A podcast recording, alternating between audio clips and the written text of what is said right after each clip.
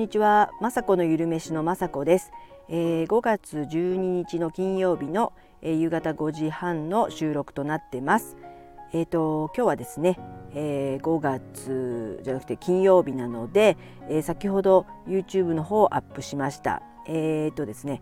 えー、なんだっけな、えー、発酵玉ねぎですね。発酵玉ねぎの方を先ほどね YouTube で上げた上げました。えーと、今日もですね実は、えー、玄関玄関というかあの室温でね、えー、放置するだけでできる発酵玉ねぎをね今ちょっと玄関にうちはあるんですけども、えー、このようなね暖かい、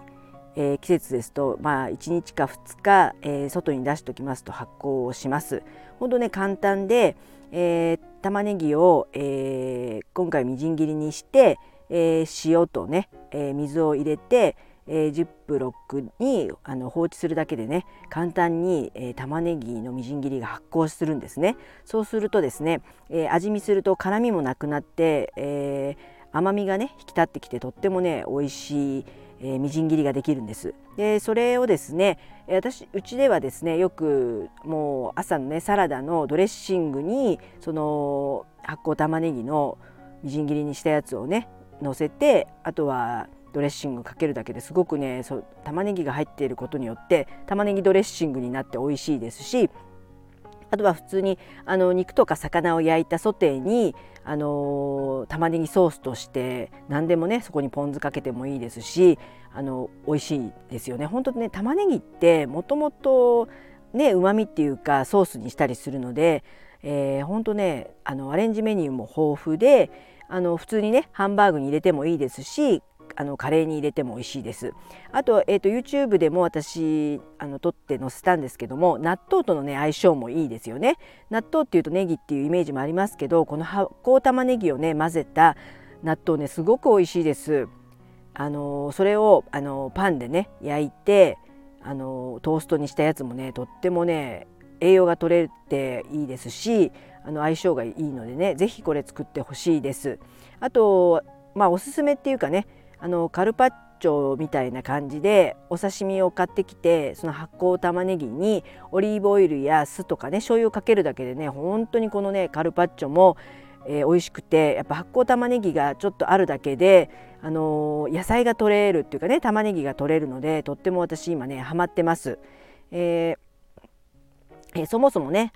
あの玉ねぎ自体はねあの血液サラサラ効果とか抗酸化作用とか抗炎症作用とかもあって健康食材ですよね。で加えてねあの室温でこう発酵することで乳酸菌植物性のね植物性、うん、の乳酸菌が、えー、増えるので、あの便秘予防成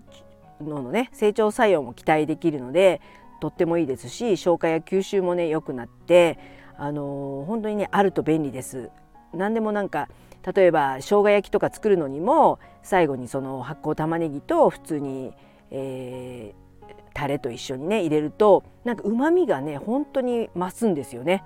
あのなのでこの発酵玉ねぎね簡単なのでなんかこの今まあギリギリ春あのね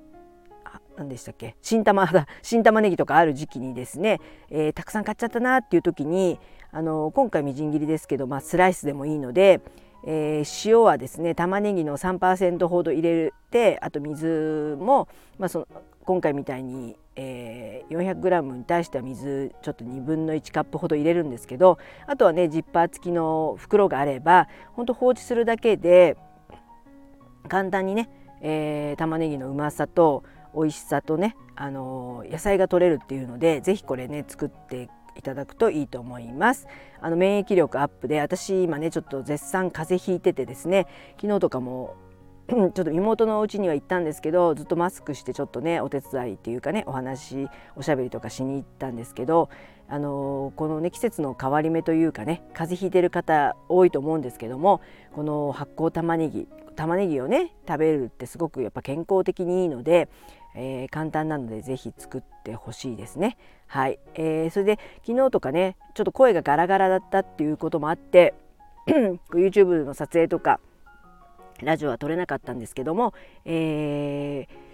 ー、試作というかね明日とか撮ろうかと思うんですけども、えー、豆乳ヨーグルトで作った、えー、クリームチーズを作りましたこれもねすごく美味しくて、えー、そこに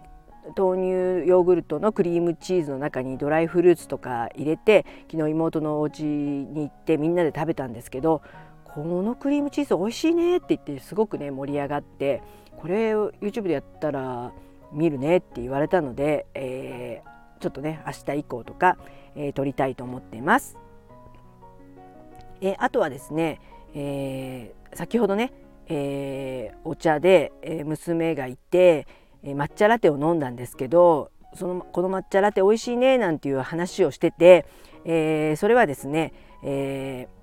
ー、抹茶ラテの素というか抹茶麹っていうのを作りました。で抹茶麹なので、えー、まあ普通に甘さがあってねあの本当豆乳と混ぜて抹茶ラテをね先ほど飲んだんですけどとっても美味しかったです。え普通のあの普通にね甘酒を作る作り方とほぼ一緒で、えー、お水と麹と、えー、炊いたご飯をちょっと入れてあと甘麹作るところに大さじ私は今日いっぱい作ったんで大さじ4の抹茶のね粉末を入れることによって58度の、